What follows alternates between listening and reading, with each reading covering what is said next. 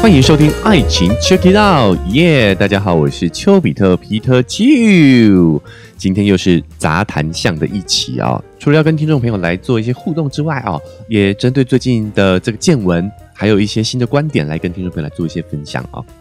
除了在 Apple Podcast 的五星好评之外，也很多也很多听众朋友加了节目的 IG，在后台私讯。呃，跟我有很多的讨论，那我觉得有意思的部分呢，我也可以放在这个杂谈项的节目里头呢，啊，来跟大家分享。哦，包含说很多听众朋友会把他看到觉得有意思的新闻传给我，感觉大家对这个新闻的探讨呢很感兴趣。那秋哥，我看到觉得哎有值得聊一聊的新闻的话呢，我也会在这个今天的节目来跟大家做一些讨论，好讲一讲我自己的看法跟想法啦。当然也会透过今天的节目呢，来为上周的节目内容呢来做点补充。那顺便也讲讲哦，我们这一周的节目会有什么样的一个规划？好，那我们话不多说，我们先从我们的 Apple Podcast 的五星好评开始啊。第一则评论呢是听众婉婉九四七八所留下的五星好评，感谢你啊。他的标题是写说呢，孩子被抱走了，还改名字了。哎，这个应该是针对我上个礼拜一有一期节目有提到我们旧频道更名的事件始末哦。那他针对我这一期的节目内容呢，去做一些啊呼应呼应，因为我就是在节目里有讲到这个旧频道被改名的心情哦，就像是孩子被抱走了，然后还被改了名字，然后还介绍我是邱叔叔，好邱叔叔哦，所以他这个标题应该就是在呼应我在节目里讲的东西了啊。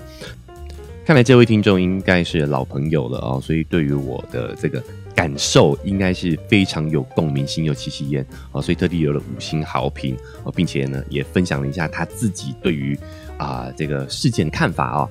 好，他的内容是写说呢，话说自从几个月前听了徐姐念小胖的五星评论之后，就疯狂怒怼，好像完全说不得一样。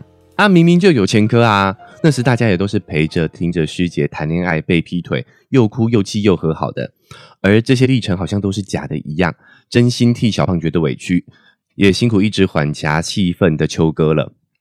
这位听众说的这个事情，其实我也真的是印象深刻哦，因为。因为我当时也是很认同哦，就是这位听众就是小胖，他留言的出发点就是好心嘛哦，就好像想劝自己的朋友冷静一下哦，不要在感情上再受伤了这种心情，所以我是能够体会的。但就像这位听众讲的，就是啊，我这个前搭档呢，他确实有一些点是不能去触及的。那他当下你说他不知道吗？我我觉得他应该都能感受到，只是有一点。自己那关过不去，有一点这种更小灯熊体的这种心情呐，所以其实双方我都是可以理解的。但每个人都有自己的功课嘛，哦，所以我也不方便多说啊。我觉得这个是他自己的课题。好，那接下来这位听众还留言说呢，从停更变成个人频道，还要约秋哥来当来宾啊？问号，这套组合拳听下来让人母萨萨也不说个清楚。而如今前男女的旧频道能改的能换的都变了。这三年来，剪辑、主持都有认真付出的秋哥被弹指了。我觉得他这个举例，弹指的这个举例，觉得非常好，就好像是轻轻的一弹指啊，瞬间三年的努力就灰飞烟灭了啊。那听他的留言，也可以感觉得到，他确实是老粉了啊。包括说他讲这个我前搭档的这个感情经历哦，他都有参与到，所以真的是。两三年的听众了，所以我相信他也能够感同身受，就是说这个节目熟悉的节目在一夕之间全变了样哦。呃，这个部分我跟他应该是挺有共鸣的。好，那他接着写说，社交能力是秋哥的重点主题之一啊，确实我常提啊，这个社交能力很关键。而这次事件为我们示范了不沟通跟强买强卖的行为，好孩子们千万千万不要学。最后支持秋哥。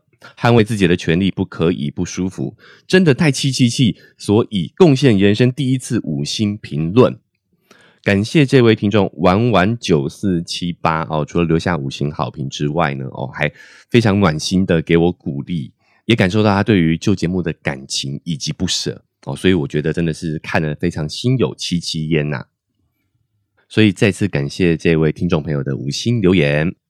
好，下一个五星留言呢是昵称千娘娘的这个听众朋友留的，他标题写说支持秋哥，虽然是义女，但有时候真的不得不佩服秋哥的观点。哎，我觉得你 你这个有一点性别标签啊，为什么异女就不能这个支持异男的观点呢？我觉得我蛮中立的啊，哦，你看一下我这个频道，蛮多部分都是站在女性的角度出发的，对不对？比如说我现在做的专题是母系社会嘛，哦，对不对？然后还有。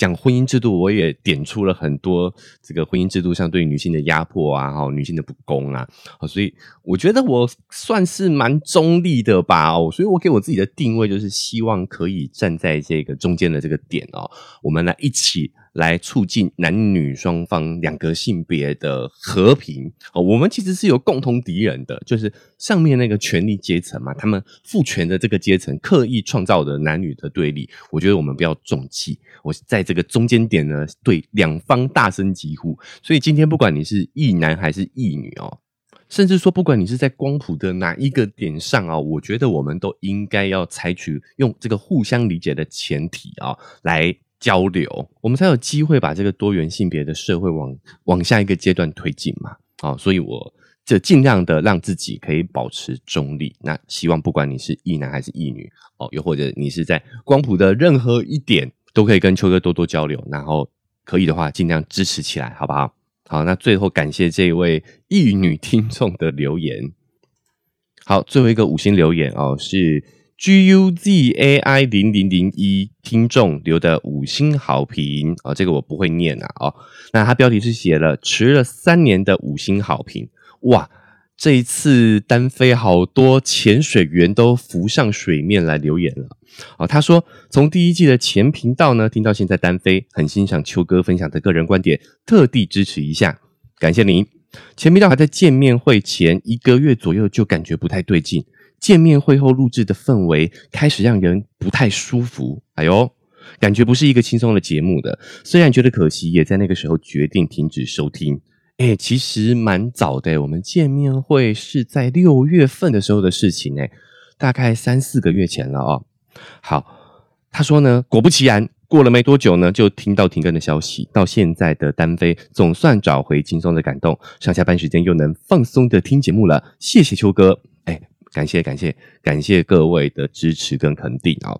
那我觉得这位听众蛮敏锐的哦，因为听他这么一讲，我开始回想，确实是在那个时期之后有一点气氛上的改变。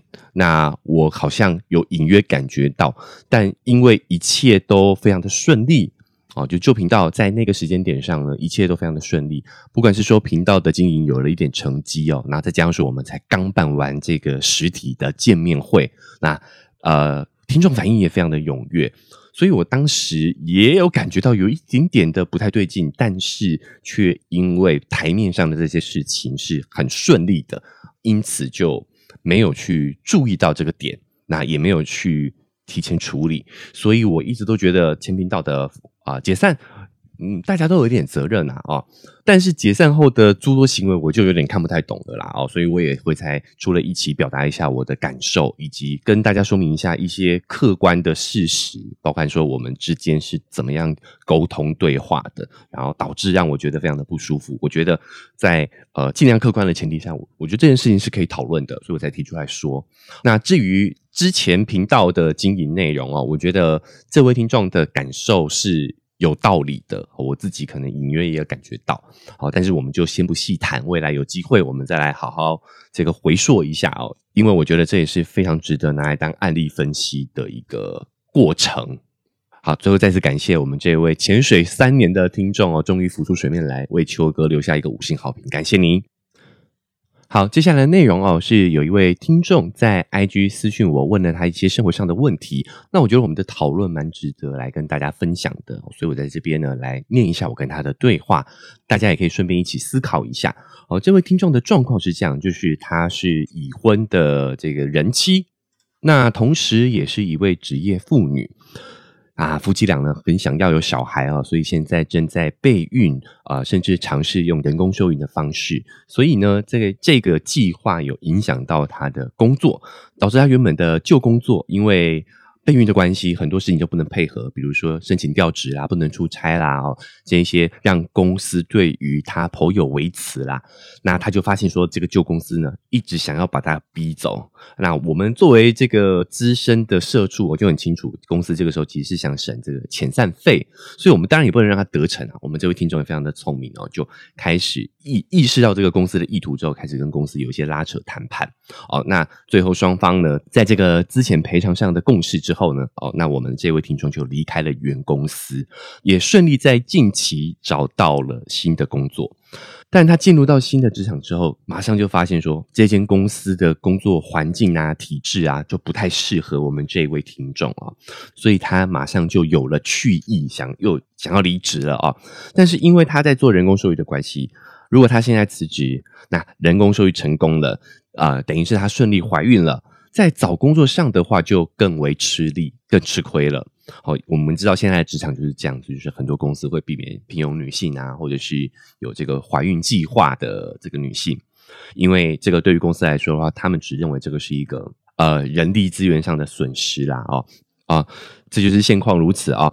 所以呢。这位听众是想问我说，他不知道应不应该继续坚持这一份工作。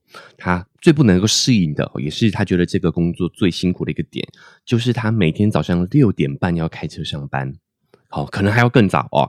然后晚上回到家里已经七点多了，一天只有二十四小时，他等于是要花超过十二个小时在这一份工作上头。因此，他开始犹豫说：“哎，要不要继续坚持这份工作？”那他犹豫的点，第一个就是，如果他之后备孕成功了，怀孕的状况下，其实是更难找工作的。这个确实是。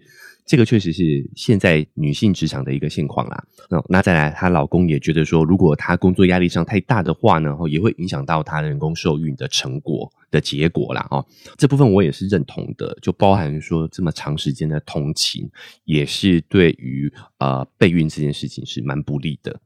那听他这样分享，我们也可以感受到现在的职场对于女性真的是非常的不公啊。我待会在讨论一个新闻的时候，我也会举一些例子啊。那。呃，但是这个是大环境，现在如此，我们没办法立即做出改变，大家都觉得不对劲，好，那但是我们也没办法立即去做出改变。在这个情况下呢，其实虽然很不公平，但现实层面上的话，现在的整个职场环境就是逼着女性要去做出二选一，就是要在职业生涯跟生育养育这件事情上去做出选择。这个确实是呃很大的一个悖论，就是国家希望我们有一个稳定的生育率，但是却在各方面没有给予支持。好，题外话一下，这就是为什么我要讲母系社会哦，不是说，哎，我觉得我们现在哦就得回归母系社会的这样的一个生活方式，我觉得很困难啦哦，以我们现在的。这个社会现实的状况来说，要立即去做出这么大的改变，我觉得是不可能的。但我觉得母系社会有很多地方是值得我们参考的。哦，不是说我们要变成母系社会，而是说，我觉得母系社会的这个母啊，我觉得应该要由我们政府来承担这样的一个角色，它必须变成我们国民的母亲。这个话题有点大哦，但是我觉得在生育这件事情上头的话呢，我觉得就应该由政府出面来。把这个女性的生育压力从他们的肩膀上卸下来，让女性也可以在职场上去好好的发挥，而不用在生育跟职场上去做二选一。这其实是解放了这世界上二分之一人的生产力。所以我觉得应该要由政府、要由国家出面来做母系旧母系社会的这个母的这个责任。那细节我们就不谈了啊，我们先拉回来这个听众的问题。好，那我我说这个改变其实是需要时间的哦。那他的问题就迫在眉梢了啊，所以他现在要先问问自己，在价值排序上头，生育是否是排在最前面？他是不是真的那么想要拥有自己的孩子？好，那职业发展又在他的价值排序当中的哪里嘞？我们这位听众的回复是，他两个都不想放弃。诶，这个结论从旁观者的角度看来是有一点天真，也有一点贪心啊。哦，但是如果你是当事人的话，你会知道做出这样的决定本身就是十分不容易的。好，更何况呢，他也提到一件很现实的层面的事情，就是养孩子也要钱啊。好，你确实在双薪的情况下呢，你你养育小孩也会是比较没有压力的。好，那他也提到了一点哦，就是他已经三十五岁了。如果现在不把生育的顺序排前一点的话，未来想要怀孕可能会越来越困难。好，然后所以他现在需要靠科技就是人工受孕的部分。那这个部分也是很花钱的，所以才会造成他这个两难的局面嘛。既需要工作，那工作又会影响到他受孕。好，首先三十五岁这个点，我想大家都听过所谓的黄金生育年龄哦。那个媒体呀，还有我们的这个专家们，一直铺天盖地的警告我们，三十五岁之后啊，女性的生育能力啊会快速的下滑。好。大家一定都误会了，觉得说哇，这个应该是专家们、科学家们呢哈，这个统计我们现代女性的这个生育能力之后得出的结论吧。但是其实这个结论的资料来源是来源于一个十七世纪法国乡村女性的人口普查，他们发现十七世纪的法国乡村女性三十五岁之后生育率会大幅的下降。这个是非常不科学的，因为我们都知道，十七世纪的法国乡村，首先第一个。男性活过三十五岁的可能就很少了哦，所以他他们可能不是生育能力下降啊哦，可能是他们在三十五岁之后就没有老公，没有人跟他们生了哦。原因很多，因为当时的生活环境、卫生环境都都非常非常的糟糕哦，跟现在根本不能比。所以你用一个这么旧而且这么狭窄的一个数据样本来评估现代女性的生育能力，我觉得这个是非常的不精准的。再来这个黄金生育年龄，做哪件事情不是黄金年龄？就是这个是我们精力、经验还有能力都是最旺盛的一个时间点嘛。所以，他除了拿来生育之外，他也是职业的黄金年龄啊，职业发展的黄金年龄啊。但我们却用一个似是而非的概念，用一个不那么准确的数据，就把女性打回生育跟这个职场的二选一的选择里头。我觉得这个是非常非常不公平的啊。好，那我们回到我们这位听众的两难问题当中，虽然这个问题也是很多女性需要面对的，那我跟他说，我的建议是我没有办法给出任何的建议。哎，因为我身为男性，单身男性哦，呃，我就算我在客观，我在理智，我其实也真的没有办法百分之百跟他站在同样的角色上头去做出选择啦。好，所以我必须诚实的跟他。这个反馈，我其实在他这两个选项上呢，我是没有办法做出任何选择的，因为我这个永远没有办法成为当事人哦。啊，反倒是呢，我想跟他分享一个观点，就是呢，有选择本身就是一种幸福。虽然他现在被困在两个选择当中两难哦，非常的左右为难哦，很难受。但是其实很多人哦，连这个做出选择的机会都没有。我们常常说两难呐，啊。其实是一件好事啊，代表说你有选择权啊。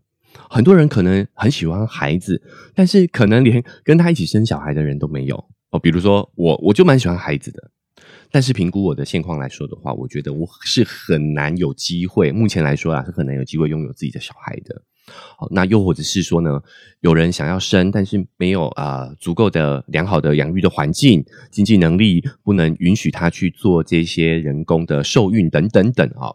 那另外一面也是说，不是所有的女性都可以拥有职业发展的这样的选择的哦。所以说，我们这位听众在这些选择面前，其实是蛮辛苦的。这个我们也是能够感同身受的。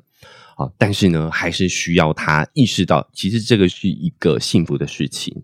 好，那需要他好好的冷静下来，去思考，去在这两个选项当中去做出选择。那或许啦哦，他可以思考一下哦，把这个视角放在十年后。好，十年后，如果如果他没有小孩，但是他事业有成，好，又或者是呢，他十年后小孩已经十岁了，但是他诶职场发展上普普通通。好，那哪一种的情境会让他比较感到遗憾？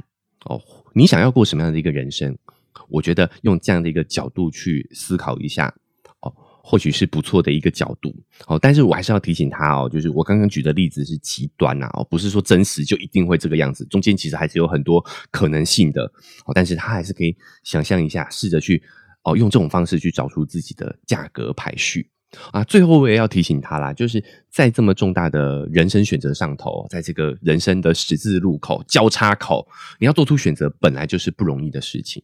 哦，所以我也是希望他可以意识到这个事情的困难度啊，然后呢，给自己多一点的时间，不要给自己太大的压力。那我们这位听众呢，哦，也在过一段时间之后也做出了他的选择。那我就不破梗了啦，因为我觉得每个人的答案可能都会不一样。我提出来这个这个讨论，也是希望大家可以思考一下哦。首先，不管你是男生女生，哎，你可以去观察一下，在你的职场里头，是不是真的有我们刚刚提到的这些男女的不公平的问题？如果有的话，你有没有去思考过要怎么样去缓和这样的情况呢？那如果你是女性听众的话呢，你是不是有跟我们这位听众朋友一样哦，面临过同样的选择？那你当初是如何做出选择的？为什么？哎，我都非常期待在 IG 的私讯或者是 Apple Podcast 的评论区可以看到大家的反馈。好，那最后就是新闻哇，新闻讨论的时间啦，哈。有一些听众朋友有把他感兴趣的新闻呢，在 IG 传私讯给我，希望我可以讲讲我自己的看法哦。那我觉得有值得探讨的部分，我们也在这个频道上啊，来跟大家做一个分享哦。首先，第一则新闻是群创处长的桃色纠纠纷啊，就是电子业的大厂群创呢，有一位许姓处长啊，在个人的社群上去啊，突然爆料式的、自毁式的哦，去讲了他很多在职场上利用他的权势。来跟很多的供应商、很多的业务发生不正当的关系。他甚至在这篇 po 文里头呢，详细的描述了这些跟他发生关系的女性家世背景，然后一些个人资讯。我觉得在同一个圈子里头的人，可能可以凭他这些资讯就可以。略知一二，那甚至可能会伤及无辜。好，毕竟这个圈子里头有这些特征的人，可能也不止那几位当事人嘛。所以我觉得他这个行为呢，其实是蛮可恶的哦。所以他本身就是做了一个非常非常错误的事情。呃，我以为在我们台湾经历过这一阵 Me Too 事件之后，大家会对于全市性侵这个恶性事件的本质会有一定程度的了解哦，就是。它其实就是权力关系嘛，哦，跟幸运本身是没有什么关联的。这位处长他做了这些行为，只是想施展他的权力，他做是因为他可以，而不是他想要。哦，跟他的本身的欲望是没有关系的。但我后来发现，其实这则新闻大众的讨论都还是停留在八卦啊，哦这些情色的层面居多，而忽略了这件事情背后的本质。老实说，我是有一点点觉得蛮难过的啦。我觉得好像我们这一段时间对于迷途的讨论都白费了，你知道这种感觉吗？哦，这很明显就是一个权势性侵嘛。这位处长他身为甲方。掌握着这个挑选供应商的这个生杀大权，他就有很高的权力的，尤其是在对乙方来说哦，对供应商来说，所以他利用这个权力呢，来呃跟对方发生关系，这个就是权势性侵啊。我们先不管说哦，甚至有很多讨论都还说，那女女业务也是自己愿意的嘛。但我觉得，如果还有这种观点的话，那你就是根本没有搞懂 Me Too 事件到底发生了什么事情嘛。你还在说一样的话，就是这些女生为什么不反抗？哦，为什么不喊出来？为什么不拒绝？大家还是现在的这个欲望的逻辑，就是要不要的这件事情上头。问题就不在这里吗？问题就在于在这样的一个职场环境里头，很多时候女生的这个职员哦，她是没有选择权的啊。在面对这种不对等的权力关系里头，她哪有什么选择权？尤其是在科技业这样的一个大环境里头啊，男女比例本身就非常的悬殊。那男性的主管跟女性的主管的比例更是非常非常的悬殊哦。在某些专精领域的话，甚至男性主管高达百分之一百哦，就是没有任何的女性主管。这个对于我们对于这个职业的刻板印象有很大的关系。可能从呃这个科系的选择上头，女性就比较少会选择这些电子相关的理科的科系。啊，这个是现实环境没有错，但真的代表说女性就不适合这一些职业选择吗？答案绝对不是这样子的哦。男女之间的差异其实没有那么大的，最大的差异都是来自于后天我们社会文化这些性别标签所导致的。就男生从小从玩具上的选择就跟女性是不一样的，所以最可怕的不是男性这么认为啊。而是很多女生呢，都从小被这个社会文化的影响，也内化了这样的一个选择。很多女性也会在这样的一个性别标签的影响下，自然而然去做出选择。或许在这样的一个职场环境里头，哦，大部分都有男性掌权，那女性潜移默化的也会服从在这个权力底下。毕竟我们也是一直这样被教育长大的哦。再加上说，他们也自认为在这个专业上，可能在这个领域的专业上，可能比不过男性，所以他们在这样的一个环境的影响下，可能被动选择了使用身体作为他这个职场上生存的武器。这不完全是个人选择，而是大环境的作用底下，鼓励他们、引导他们去做出这样的一个选择。那得利者是谁？得利者就是这些男性的主管嘛，掌权的这些男性们嘛。但真实的情况真的是这样吗？在这些比较理性、比较专业的领域里头，女性真的是不如男性吗？不是这样子的啊！刚好我最近有看到一个关于医疗产业的大数据的研究，在美国啊，医生这个职业够理性、够专业了吧？但是就算在美国呢，对于女医生呢，都还是有很强烈的偏见。这个大数据研究发现啊，欧美国家经过多年的男女平权的努力啊。在医学系学生啊，就是这个科技的选择上头呢，男女比例将近达到了一半一半了啊。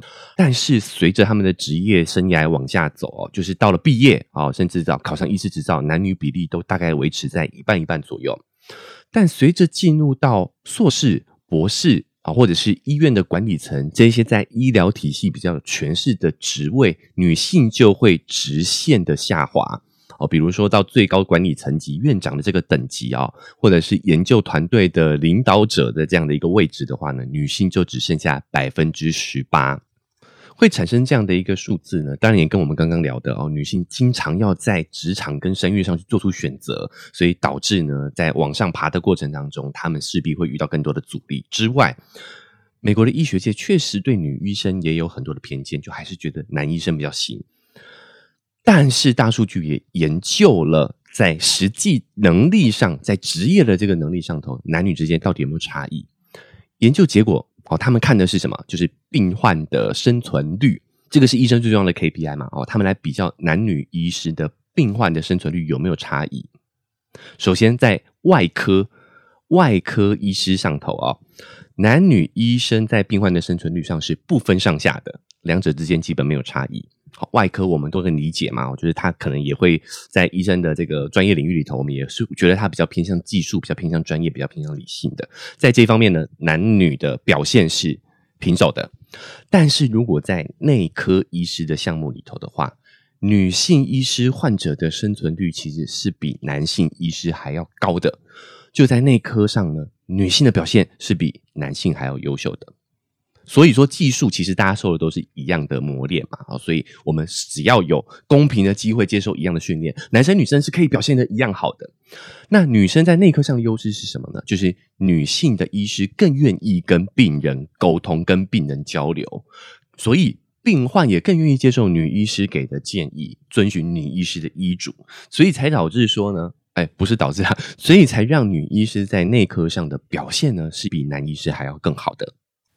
所以，女生如果拥有公平的机会，她们表现不会比男生更差的，甚至比男生还要拥有更多的优势，在社交能力、沟通能力上头。同时，男生在这两个项目表现的比较差，也是因为性别标签的关系。所以我们需要的是什么？是拿掉这些性别标签，给不管任何一个性别的人都有公平的机会去做出选择。那真的是有待于大家的这个对于这个议题的关注跟讨论啊。那也希望未来我们可以往这个更平权的方向去发展，让男女双方呢都可以在自己喜欢、自己擅长的领域去展现出自己的能力，发光发热。这个对于整个群体来说，对于整个国家来说，都是一件好事嘛。所以回到这个新闻上，我觉得我们的如果对于这个新闻讨论只停留在八卦啦，哇，这讨论说啊，为什么这个处长要这么做啦？哦，那这些女的又怎么为什么会会这样子自甘堕落啦？哦，那哎，是是不是有什么黑道介入啦？我觉得这些讨论呢，其实都啊，老实说挺有趣的，但也相对可惜，并没有办法把这个。这么火热的议题延伸到对我们啊社会上是有帮助的方向去，我是觉得相对可惜啦。所以秋哥呢在这边也提出观点呢，希望也可以大家可以延伸思考一下这则新闻呢所带出的这些，在这些男性掌权的职场里头，是不是有很多值得我们去改变的现况？好，那因为时间的关系，我就先分享到这边了。诶，其实我觉得这样的一个模式不错。我毕竟平常不是太看新闻啊，但是如果大家觉得有哪些新闻是有你觉得很有趣的，你觉得值得讨论的，想听听我的看法的，也都欢迎大家呢可以透过 IG 的私讯呢把这些新闻传给我。有机会的话呢，我就在节目上或者是在 IG 的私讯里头呢来跟大家做一些互动，给大家一些回应。那最后也提醒一下大家哦，秋哥在本周二呢有在性爱成瘾分享的之前，秋哥去多人运动观当观察员的这个经历啊哦，如果还没有去听的，记得移驾到有台性爱成瘾去听一下秋哥的分享。我在明天周四的节目更新当中呢，也会去补充后记，来对于我这次呃见闻的一些延伸探讨。所以大家先记得去性爱成瘾那边先听过哦我的分享。再来期待周四的节目内容。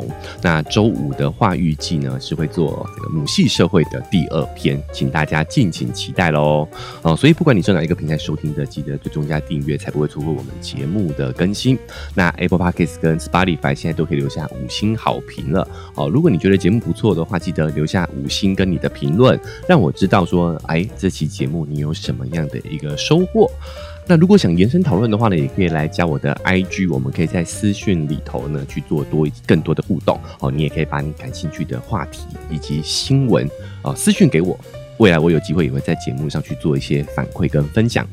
那如果你觉得这期节目很精彩，这个观点很有意思的话呢，也欢迎大家呢可以把这期节目分享出去，让更多人听到，让更多人关注到男女职场不公平的这个问题。那如果你觉得秋哥的这个讨论很有意义的话，想要用实际行动支持我，文字说明栏位有一个赞助的链接，点一下，请我喝杯咖啡，我就会更有动力把这个频道经营下去。今天节目就先到这边告一个段落了，我们明天见，拜拜。